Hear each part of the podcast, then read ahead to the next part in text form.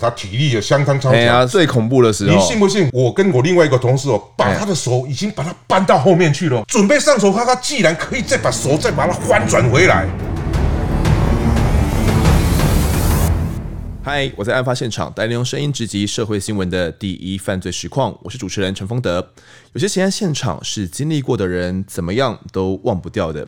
这个 podcast 呢，就是跟听众们聊聊，在这些大案子里面，记者跟警察们究竟看到什么，又感受到了什么。今天的来宾呢，请到退休刑警唐国强，绰号 B 唐，请 B 唐自我介绍一下。哎，主持人好，我是前台北市刑大正义队队长唐国强，大家好，是谢谢 B 唐哥。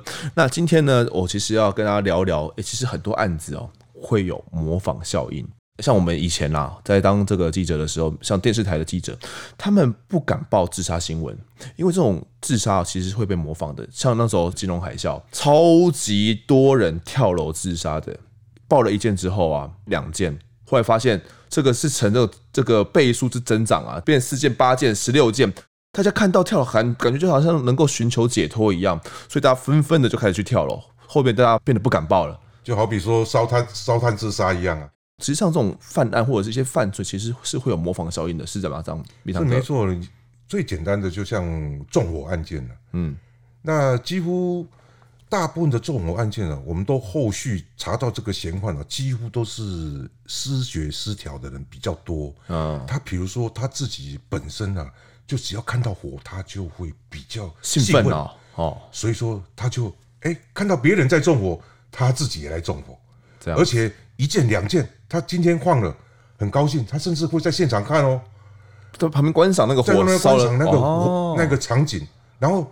他觉得很兴奋之后，他可能隔几天又到别的地方又再纵火，连续纵火，对，所以会有一种模仿的效应。是，那像米坦哥，你有没有办过像也是真的是这种模仿效应的比较特殊的这种案子？哎、欸，像比如说之前呢有办过这个所谓应招女郎啊，就是性工作者啊被强盗强奸案件，嗯、为什么会被这种案件会被模仿？为什么啊？第一个。被害人因为从事不法的行业，所以说他不太敢让社会其他人知道，他也不想让家人知道。对，所以说一旦发生他被人家强奸、白嫖，或者是强盗财物，他怎么敢去报案呢？哦，所以感觉是，哎，我犯了这个案件，然后可能这个案件呢，因为也没有曝光，对，那大家知道，哎，这样就可以白嫖，就可以强盗。那我也来参与咖的感觉。对，我一开始是接受到这个讯息的时候，是因为当时的台北市有很多机车纵火案。嗯，那当时警察局长下令，所有的辖区全部要去埋伏。嗯哼，守候要抓嫌犯。后来这个案子也破了。对，后来这个案子这个再来就很少再发生这种机车纵火案。嗯，那同时，那我透过有朋友他们讲，他们说这个应应招站里面呢、啊，几乎啊。天天发生有一些啊，这个应招女郎啊，她去为恩客服务的时候啊，对，哎，遭他们洗劫财物啊，还甚至白嫖。我说白嫖等于强奸吗？等于是强奸啊，因为未经他的意愿嘛。诶，如果按照这个应招的潜规则啊，嗯。我一旦你需要恩客，你需要有人来服务你的时候，要从事性交易的时候，第一个你打电话来通知我，我派小姐，呃，你就是在哪个宾馆或者哪个汽车旅馆休息，你开个房间，你跟我讲几号房，我到时候就派跟你谈好，你是需要什么样的价位的女孩子，我就派过去服务。那一进去的时候，当然这个客人你也可以挑选。这个女孩子的权利，如果这个女孩子来你不满意，你可以辞退，但是换一个嘛？哎，可以再换一个啊。嗯，但是你要让这个小姐要有，必须你要付她三百块的车资费。为什么？都来一趟了嘛，都来一趟了，她也是搭计程车来啊。那你要说再把她退回去，她也要搭计程车回去啊。所以说你要付三百块的车资费，你就可以把她退，辞退。这是几年几年前的的差不多的时候事情。这个虽然是过去八十年代发生的事情了，但是。到目前为止啊，虽然现在很多都是个人工作室啊，但是换汤不换药，还是会有应招战的存在嘛，还是会有类似的状状况发生。对，所以说他们这个潜规则，一旦如果这个客人满意了，谈好的价位，你必须当场先把这个价金拿给这个应招女郎，那应招女郎必须回报公司哦，不管是回报公司或者是回报他的马夫，哎，我钱收到了。啊。好，这个时候就开始准备进行交易了。那交易之后，可能一个钟头之后，或者这个一个半钟头，这个应召站会会想说，哎，到底服务完了没有？如果服务完了，哎，当然就这个女孩就安全离开了嘛。嗯，那如果哎，一个小时还没有接到小姐回报的时候，哎，是不是小姐就是有出状况了？哦，所以说在他们这个应召界里面呢，就常常发生到派出去的小姐过了一个两个钟头之后没有回报，没有回报，最后找到人的时候才发现她被人家不是白嫖了，要不然就是被强盗财物了。是啊，所以说当然像这种。如果天天在发生，那我们为什么不赶快要去遏制它呢？哎呀，碧堂哥是天天都有，天天都有。所以说我后来就再去分析啊，透过朋友去请教这个应召界，你们到底有哪些类型的？哎，你要你不要小看这个应召界，你好像一般人呐，你打电话进去要叫小姐，事实上他的电话是给你录音的，他里面也会录音哦。为什么？他们避免遇到重复的。客人，嗯，哎，比如说我今天假设，哎，我今天这个有个客人，哎，他自称姓陈，然后，这个陈姓男子今天叫了我一个小姐，啊，可能是在中山区服务，服务完之后，哎，我小姐被他强盗财物了，哦，好，没有关系，我下次就记住这个音档，他的认声音就对了，认声音，嗯，可能一些这个嫌犯呢，就是想要作案的这些恩客啊，不知道。你即使再打那些电话上面所谓的那个色情电话，可能两三次的号码不同，事实上是同一家，都同一家，不同号码就同一家哦，可能是同一家，所以说他接只是他接听电话的人可能是男的或是女的，不同人接啊，嗯，但是他把声音来比对一下，哎，同样的客人，那我知道这个又又是准备要来犯案的，嗯，那我也不敢再站在他们这个应召界的话，他也不敢去报案啊，对啊，但是我可以，我可以阻止。我不派人呢、啊，我就不派小姐去了，我就不派小姐去了，那就看哪一家应召站倒霉啊，去再去接到他的电话，哦、这样子。所以我当时分析出来啊，这些作案歹徒的程度啊，如果依照人犯啊，有一些是一人犯案的，大多数是一人或单独犯案，也有不是也有两人组的，两个人一起上就对了。对，两个人怎么一起上？他会一个先假，先冒称啊，一个人在那边。这个休息，对，请小姐进来的时候，一个人是躲在衣柜里面跳出来，没有，先把钱交易完成之后，跟公司回报安全了嘛？哎，准备要进行交易的时候，突然这个躲在衣柜的下来了，完了，就两个人轮奸这个应召女郎，然后再洗劫她的财物。对啦，这个我很难想象，像像八零年代这种是每天发生的，然后当时新闻都没有太多的报道吗？或者是根本没有做收到报案？事实上，谁会去报案嘛？所以说，虽然天天发生，但是刚刚我不是说了吗？这从事的是不名誉的行业，我一旦发生，很简单啊。如果这个被害人想要跟警方报案的话，他说：“啊，那嫌犯你是怎么跟他联络？”哦，我不知道怎么联络嘞。嗯，哎，你既然不会联络，你怎么会跑到他的同一个房间里面呢？跑到他房间去呢？同开一个同一个房间吗？对啊，然后你怎么会在里面被他洗劫财物呢？或者是被他白嫖呢？或被他强奸呢？嗯，你总是要说出来啊。因为他们可能去报案的时候，不会想说，哎，自己其实是从事应招的，会说，哎，自己就突突然被人家在房间里面强盗财物了，然后被人家强奸了，去报。可是不合理嘛？怎么会一起去进到房间里面呢？如如果你不认识他的话，所以说啊，我当时啊，哎。除了分析出说作案人数之外，还有他的手法，嗯欸、有徒手的，有持刀的啦，有持枪的啦，嗯、哦，甚至有假冒这个执法人员呐，假冒公务人员呐，哦，啊、等等的手法，哦，来去洗劫这个应召女郎。好，碧堂哥，那刚刚讲了那么多，有没有比较特殊嫌犯的身份是什么？他们的职业？诶、欸，我曾经啊，在台北市东区啊。某个宾馆里面，哎，当时有抓到一个现役军人，是现役军人，现役军人，他是刚好宪兵啊，这个服这个入伍训练三个月，准备要下部队的人，哇，他的身材啊，跟跟他的蛮力，那当下啊，相当的结实。那当下他在房间里面呢、啊，跟这个应召女郎对话的时候，他怎么跟女孩子讲？哎，我是联合稽查小组。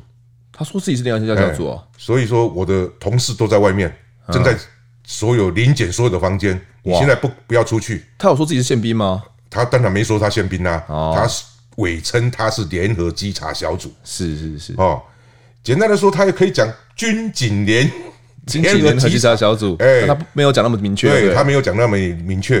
然后，你现在不要出去。嗯。哦，虽然他钱给这个应招女了，对啊，但是钱先还我，退退回来，我抓到你喽啊！但是哦，当然女孩子通常被害人就会求求情呐，求了没有关系，好，那我不是不放你走，我的同事现在都在外面，好，那正在临检房间，你也走不出去，这样好了，我们先办事，哎，你先帮我办事，办完事的话，嗯啊，办完事之后，他甚至跟女孩子讲，你在这边等一下。嗯，我出去啊，我出去干嘛？先跟我同事哈安抚一下，然后我们离开。你大概二十分钟后就可以出去，再离开啊。哦，感觉好像帮了他一把一把一样，好像是在帮他嘛。等下等下，非常哥，你怎么会那么清楚啊？啊，因为当下我已经接到这个我朋友透过应招站那边打来的电话通知啊，他们发现到同一个嫌犯又出现了。哦，这个之前就犯过案了吗？就犯过案了，他已经听认出他的声音了。哦，所以通报你赶快过去了啦。对，他们来通知我说，哎，现在哦，在哪个旅社几号房里面，嗯，有一个嫌犯继续准备要犯案，所以说我已经赶赶抵现场，在他的门外听他在里面，他里面讲的我一一清二楚啊。啊，我不能直接踹门进去吗？哎呀，我进去的话，是不是我证据力还不是？很很足够充足的时候，我懂要哎，你不换的话，案乱出来的话，我说是只是一个未遂哦，而且人家到时候他有另外一种说辞，什么说辞？哎，万一啦，他没有整个换案过程没有结束的时候，他是不是可以换供？哎，我没有啊，我们是哎，我只是闲聊啊，我只是想吓吓小姐而已，我从来对她没有什么企图啊，是是，是不是就完全就你根本就构不成他是不是白嫖或者是强盗？对，那基本上。这个我在现场听到的时候，嗯，是他整个换案的过程，而且一出来我们就准备逮捕。为什么这特别很特殊？我为什么后来事后才知道？哎，他是这个是宪兵，而且是刚好入伍训练完毕的。哎，对，入入伍训练完，经过这种哦，这种像有点战斗营似的这个。记忆是特别特别深刻的时候了，没有的，他体力也相当超强。啊，最恐怖的时候，你信不信？我们两个，我跟我另外一个同事哦，把他的手已经把他搬到后面去了，准备要上铐了吗？准备上手，他他既然可以再把手再把它翻转回来，真的假的？哎，压不住哦，压不住他。会了好一段镜子啊，在我们骑马哈，在那个 地上啊 滚来滚去，滚来滚去啊，将近二十分钟，是大家都没有体力之后，他才愿意上铐。真的假的？哇我觉得啊，他的入伍训应该可能三个月憋太久了，出来就想弄一下这些免钱的。对，他，因为可能第一个也没有什么钱，所以说才会想要白嫖。那可能一般一般民众会认为，哎，白嫖怎么会构成强奸呢？呃，我顶多不付钱算诈欺吧？哎，错了。第一个，这个涉违法是没有错，是处罚这个性交易的。嗯，那但是在应招女郎，我如果是我要今天来从事应招的话，我刚刚不是说了一个潜规则吗？对，他们必须要先互惠，我先收到钱嘛。嗯，那我收到钱的时候，那突然你亮刀或亮枪，或者用其他的理由逼迫我，我是不是可以？不愿意再从事，就好比说我刚刚讲的这个现役军人这个案子，对，他是不是被害人当场向他求情？哦，拜托不要抓我了，哎，不要抓我，是不是我不愿意做了？嗯，对不对？这个在法律上讲讲终止未遂，那涉违法是不处罚未遂犯的，不处罚未遂啊，不处罚未遂。这个时候，我虽然是来从准备从事应招，跟你从事性交易，嗯、但是我已经终止了啊、哦，是因为。你用某种因素来胁迫我，对，致使我不愿意从事的。但是你又要用那个借势借端来逼我再跟你从事交易，对，那是不是你就已经跟跟我构构成这个强奸哦。所以说，大家不要认为说，哎，白嫖就是什么，只是亲嘴错了。事实上，如果你在从事性交易的这一端的时候，它是可以终止的。哦，只要它终止，然后你又又要强力的话，就会构成这种强奸，就对了，违反他的意愿嘛。是是，那哎，蜜糖哥，像你刚刚讲的，所以你的线报都从这个应招站来，哎，你怎么从应招站这个怎么牵线？他们不太相信刑警吧？哎，是没错。那当然，我也是透过朋友，那朋友是因为有认识应召站的人，才有有这个讯息给我。嗯，那我当时也当下研究就是。我们刚刚不是提到吗？这些被害人他们不太敢去报案，那我们就要必须要研究。对，第一个，社会法所谓处罚你这个性交易的部分的时候，嗯，哦，那行为人如果是两个月，这个是处罚两个月内的行为，那两个月前的行为是不处罚的。所以我们要等到两个月后再报案吗？哦，当然不是啦，不然呢？哎。他当下报案的时候，第一个，他当天发生的那个情境是已经是属于未遂了。嗯哼。那他在这两个月当中曾经从事过性交易吗？没有嘛。对。只要他没有，那就没有涉违法处罚的部分，这是第一点。嗯。哦，让被害人晓得说啊，原来啊，我虽然是从事性交易，但是我在两个月前这个从事的行为啊。对，是不处罚的。那我在这个两个月内，哦，今天我虽然是第一次出来从事应招，但是我因为遭受迫害，我这已经有行为终止，所以我也是不处罚的。当然，我就敢自作笔录，至少我今天就不是来从事应招啦。是我，我觉得这个是蜜糖哥当时跟这个应招这样讲好的一套说法。哦，不是，不是，不是，就是我们要跟被害人要说服他出来。对。制作笔录，再来第二个，嗯，一般被害人他都是很怕家人知道他的在外面的行为。哎，真的，如果我有做的话，我超怕家里面知道的。万一家人这个收到这个单子，这个是法院的通知单的时候，嗯，那我又跟他讲，这个通知单不会是写你性交易，他是会写强盗或强奸案类。哦，哦。所以说，家人不会知道说，哎，你是在从事什么？是是是。第二个，如果你不希望家人收到这个法院的通知书的时候寄到家里，那你也可以留下你另外可以送达的处所哈。哎哦，让这些被害人可以心里比较安心一点，愿意报案了。对，他就这样，他才愿意来报案制作笔录。是。那蜜糖哥，我们刚刚讲了，哦，像这个军人嘛，除了军人之外，一般会想到有军警。警察，你们的同业该不会也有涉案吧？哎，我当时啊，曾经也也是办过有假冒警察的啦，但是后来有办到一件，大概就是在也是在这个台北市东区啊，在复复兴路那复兴这个南路那一带的宾馆。嗯，这个被害人来指称啊，他当时去应招的时候，嗯，哎。当下他进去，这个嫖客啊，这个恩客亮出证件，什么证件？警察证件，会不会是捡来的？诶，这个我们都不知道，我们就是按照被害人的供述啊。然后后续呢？那当然，他又把我的钱拿回去。哦哦，本来就是潜规则，先先谈好价钱是多少钱，大概五千块，固定模式是固定模式，他又把我拿回去了。嗯，然后就白嫖我了，白嫖完。之之后，他竟然跟我怎么讲？你这个现在是属于啊，你来应招是属于这个性交易啊，是。但是按社会法这个、啊、处罚哈，这个还是要给你裁罚，要裁罚你三千。嗯、那这样好了，你就讲拿三千给我，就不直接不用罚了就对了。哎，不是啊，我就帮你回去销案。哦，那么好。那女孩子也怕，就交给他三千了。嗯。他既然用一张巡逻签章表在背后面支收到某某某这个裁罚金三千块，直接开一张收据给他，开收据给他啊，而且是一张巡逻签章表，好，自己手写就对了。对，这个案件我们后来辗转知道之后就去查证，真的有这回事吗？没有，这个第一个是谁来开房间？哎，一查旅社说，哦，那个开开房间的人哦。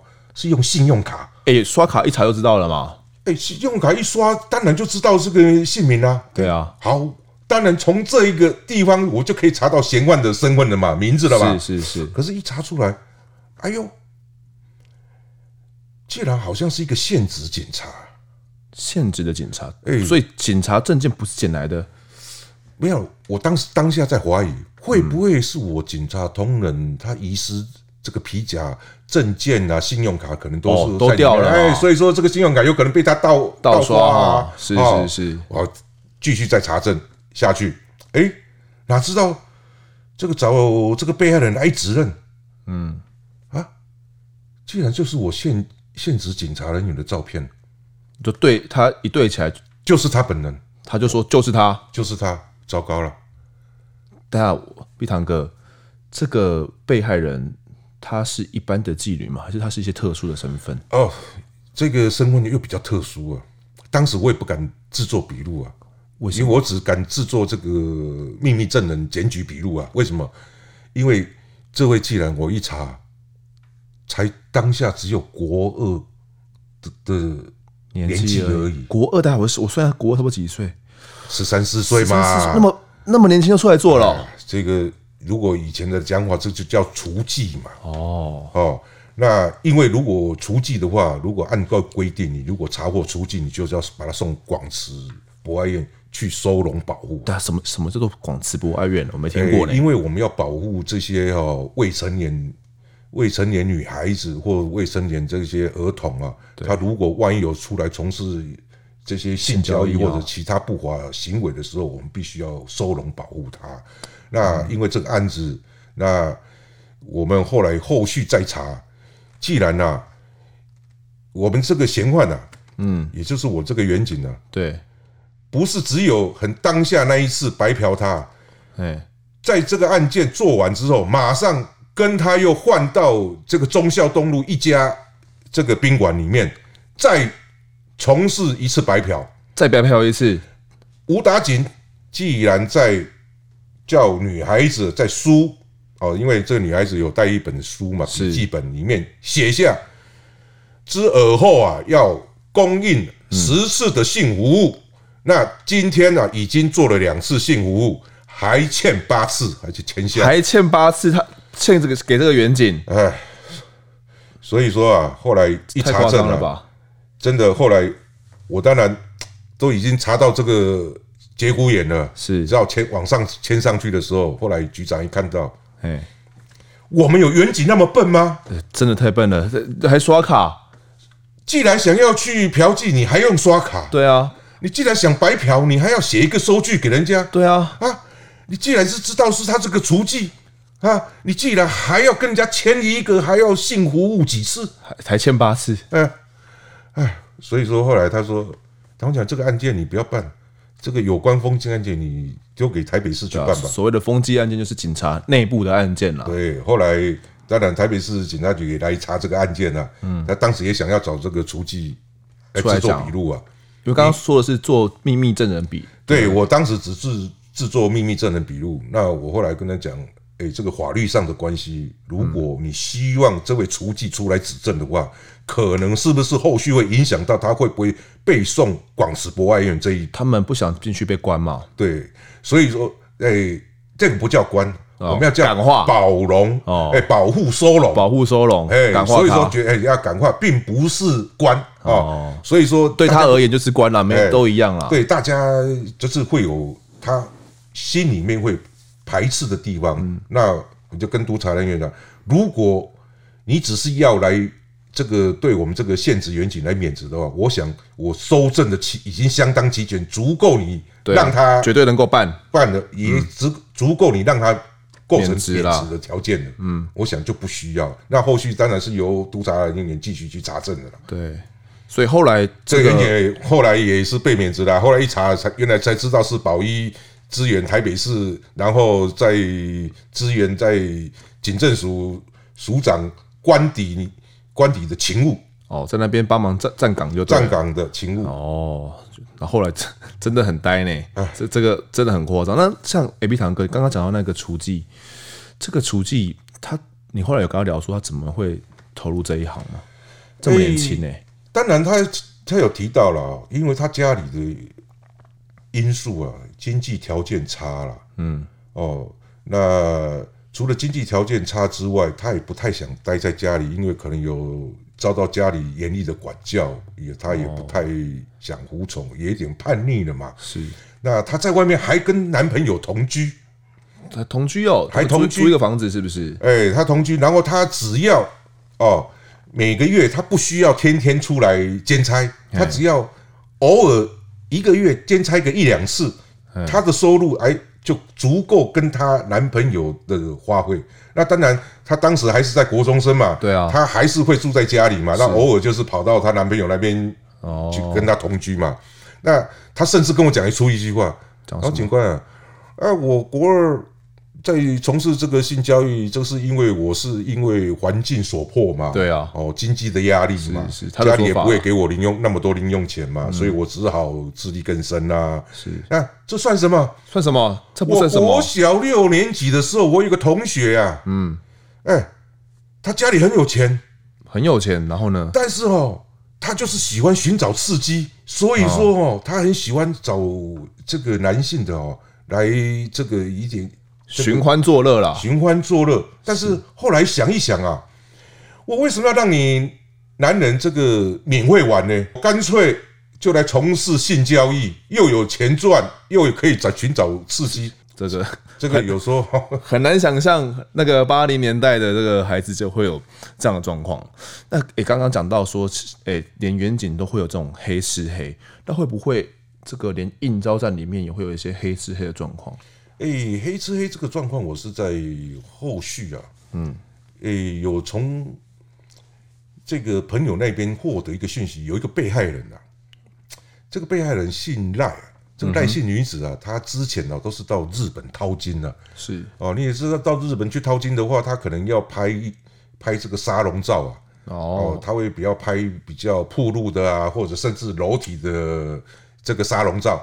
他就是到日本淘金，后来返台了。是返台了，他的经纪人啊，当然也就是帮他从事这个色情媒介了。哦哦，哎，这个价位是很高的啦。多少一次？这个一次要五万块的。当然是几零年代的五万？哎，还是八十零八零年代？八零年代的五万，现在差不多十几二十万一次吧。几乎是有达到小模的程度了。哇，等于是现在小模卖春的感觉就对了。对，然后他有一天想要啊。这个转户头意思就是要跳槽了，是。哦，跟这个经纪人已经相处太久，觉得不习惯了，啊，要跳槽。结果这个经纪人是个女孩子哦，嗯，她竟然就威胁这个赖姓被害人，哎，你想要跳槽可以，你我手上有你的裸照，那个时候拍的沙龙照，当时拍的那一些沙龙照啊，你要想走，那拿一百万来买断。买走我就放你走，我就放你走。当然，被害人哎、欸，就是缺用才会才会出来从事这种这个卖肉体的这种行业嘛，对不对？一时之间哪来筹到一百万呢？好，是辗转来就来我这边报案。哎、欸，这是很标准的恐吓取财嘛。是，所以说当时哎、欸，我就布下情境，准备要交款的时候逮捕他的这个女性经纪人了，然后取出他的裸照。哦，也是想黑吃黑，最后再赚一把啦。没有错，是那像这个碧堂哥，我们刚讲的这些案子啊，好像都还没讲到。一般这些被害人他们会怕，你刚刚有说有军人嘛，有警察，那会不会有一些拿武器的，比如说拿枪的？诶、欸，我最后一件啊，会办这个应召女郎被抢的时候，就是办到这个持枪的这个强盗犯。哦，持强就不但强奸又抢劫他的财物，嗯，而且他一换完案之后，对，应招站立刻向我的朋友反映，直接打给我，是，我就请这个被害人啊在现场等候，要干嘛？哎，在宾馆等候啊，因为嫌犯已经离开现场了嘛，被害人还在房间里面嘛，对，我赶到现场，请这个女孩子帮我指认啊，到底哪个东西是嫌犯摸过的？摸过有差吗？哎。他摸过的这个玻璃杯啊、水杯，因为到宾馆一定多少会喝饮料嘛，什么摸过那个玻璃杯嘛，嗯，这个我就把它单独用过的玻璃杯包回来，去采他的指纹，一下子就找到嫌犯，而且也去取出枪支。哇，这个案子马上就破了，马上破了。但是啊，我因为这个案子后来就遭受到这个检方移这个移到我们警方来查证我的风纪问题。为什么？为什么？这个我刚刚不是讲了，这些被害人的笔录里面都曾都讲供述啊，啊，我。这个两个月前有从事性交易啊，但是这两个月之后我再没有从事性交易了。今天我想因为缺钱又出来做的时候遇到这个持枪的嫌犯，是，所以说我，我们的惯用手法，惯用手法，惯用手法，所以说我不得不从事啊、呃、被他白嫖、被他强盗洗劫的财物。对，哎，但是我们通常笔录会问到，那你应招站是如何联络啊？我电话是零九一零零零七。后面叉叉叉叉，为什么用叉叉叉？哎，就是没有电话，那我是不是应召站我可以不用再去追下去了？哦，说这样的话，我们就写叉叉叉，他可能应召女子，她有忘记电话，她忘记电话，那我不是我警方不愿意去追应召站，嗯，是因为被害人忘记这这个这个电话。对，好，结果到了检案件到了检察官手上，检察官说，哪有可能你不知道你应召站的电话你？你才从事多久？因为这个女孩子从事并没有，她只是偶尔出来兼差的哦，涉世未深呐。你可能当天的电话你会忘记吗？哦，那个女孩子一下被检察官一下啊，没有没有，我真的是不认识这个印钞站的老板，但是啊，我知道那个唐警官呢，跟我们那个老板很熟啦。啊，我们老板跟我们说哈。哎、欸，我们每个月要给他五万块了啊！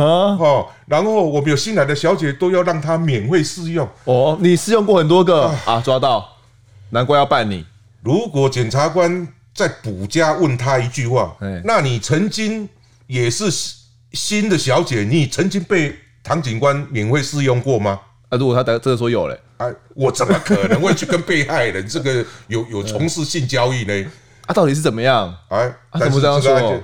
在那个后续，我了解啊，这个应招站这些业者啊，他为了向他的旗下的小姐吹嘘啊，你看我警界很熟啊，对不对？你看现在刑事局的有人一系列在办这些应招女郎被强奸、强盗案啊，都是都是我提供的线索啊。我跟我是县民呐，我跟那个警官很熟了，而且我每个月还要给他五万块啊。哦，他当然是吹嘘他的关系，但是他可能讲的太大话了，所以说让。这些话让这个小姐误认了，信以为真啊。好，没有关系啊。当然，这个案件后来就检察官就交来这个台北市，台北市后来转刑事局来查核我那相关的资料。还好啦，咱们从来没有非分之想。是对于这些应该做的程序，我们都是会注意到。所以说，当然就会知道我跟应招这个应招业者并没有挂钩的情形。我想，想哥，我觉得。你感觉是很保护的这些应召女子，因为他们这些案件，说实在的，也没有什么人可以办，他们也不敢讲。后来好像还有这个新闻媒体去采访你，还帮你写了一个专题报道，是不是？哎，他那个独家报道，当时啊，既然报道什么应招女郎的守护神，说你哦，你是应召守护神，出钱又出力啊，等等等等，怪怪的，怪怪的，怪怪的，什么出钱又出力？哎，当然是是人家这个。杂志要报道，他整个就是说比较耸动一点嘛。哎，哦，如果他是写一个厨妓的守护神，也许我的长官会很高兴。对啊，厨妓说感觉就很正向。你写一个应召女郎的守护神，出钱又出力，感觉是出钱又出力，好像是说啊，开应召站吗？呃，好像是我也会办这个案子，帮他们伸冤啊。那也偶尔可能会出钱去资助他们哦。啊，所以有一点影射了，有点影射。哎，那好像说后来连这个维唐哥你的老婆都被说是开应招站的哦。哦，这是一个故事的，就是里面我曾经办到一个被害女子，这个女女孩子啊，她是一个离婚女子，她带养一个小孩，所以说哦，她平常有正职工作，那偶尔晚上的时候出来兼这个兼差，但是她也遇到过这些这个白嫖的或者强盗的嫌犯，嗯，所以说她。曾经是我案件里面的被害人来指证嫌犯的，那也移都已经移送法办了。但是有一天，这个女孩子，这个被害的这个女孩子啊，哎，在从事应召的时候竟然被抓了，又被抓了，被新义分局的这个可能正属专案的人去抓到了啊。好，抓到他，当然这个专案人员都希望去找到幕后的业者嘛。哦，要把他说破掉嘛。我来联络，因为这个女孩子想说，是不是我这一次被一这个来从事这个性交易，是不是这个业者哈来出卖我的？哇，这样子啊，他就联络业者。那这个业者是个女孩子添电话的，嗯，哎，结果我后续没多久就听到我朋友辗转跟我讲，哎，你算是那个被害人啊，这个女孩子啊被抓了。没有，他他不是跟我说他抓被抓到，不然呢？他是跟我说这个女孩子哦，好像有案件要跟你讲，有案件要跟你讲，嘿，又被又被侵犯一次了，哎，是是不是他可能又有遭受被害的案件？对，好，那我就跟他约好在这个国父纪念馆那边碰面了。嗯，当时我也开车过去了，是我开着车刚好登记的是我老婆名下的名字嘛，嗯，好，那可能。